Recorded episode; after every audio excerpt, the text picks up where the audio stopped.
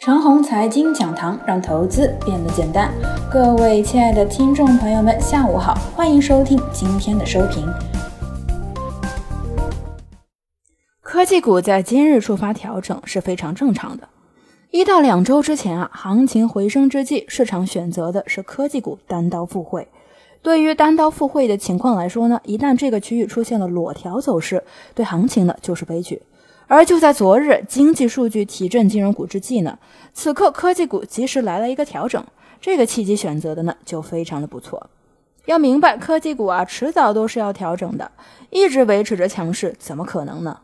那么科技股选择什么契机放下紧绷的架子呢，就显得非常关键了。选择在今天调整了，这是非常正常的。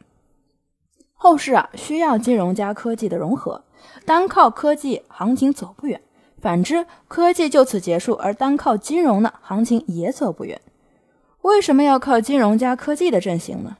这就要说起一个大格局了。如果啊，你仔细观察，二零一九年的七月前呢和七月之后的行情啊，格局有变。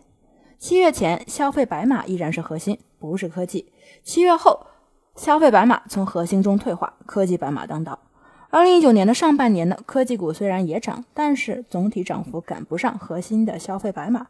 而到了今年的下半年，消费白马或横盘或小跌。下半年中啊，猪肉的价格涨飞天了，可是呢，猪肉板块其实并没有怎么涨，这一点就足够说明了年中风格的切换。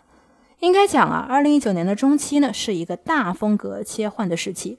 这个风格啊，短则维持一年，长则两年。为什么会出现这样的风格切换呢？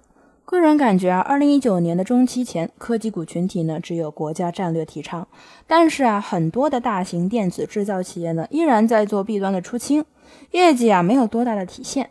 到了二零一九年的下半年呢，各种细节表明，大型制造类科技公司的订单、产品价格和业绩呢都有了明显的提升。最后，简单说说科技股调整的必要性。一呀，总不能永远都是那些龙头股吧，所以需要调整来推陈出新。龙头股的面貌未必说全要换，但是呢，总要替换一部分。二，适当的调整啊，可以延迟投机泛滥的到来。一个区域热久了呢，容易投机泛滥，什么阿猫阿狗都想要表演一下。投机泛滥的话呢，行情就容易熄火。当然了，这时呢，只能延迟投机泛滥的到来，而不是杜绝。这就是我们股市的尿性。每次成功的行情啊，到最后一定是投机泛滥，而后呢，在泛滥中进入中期大调整。今日科技的调整啊是非常恰当的，而且选择的时机呢也很不错。以上就是我们今天的全部内容，祝大家股票涨停。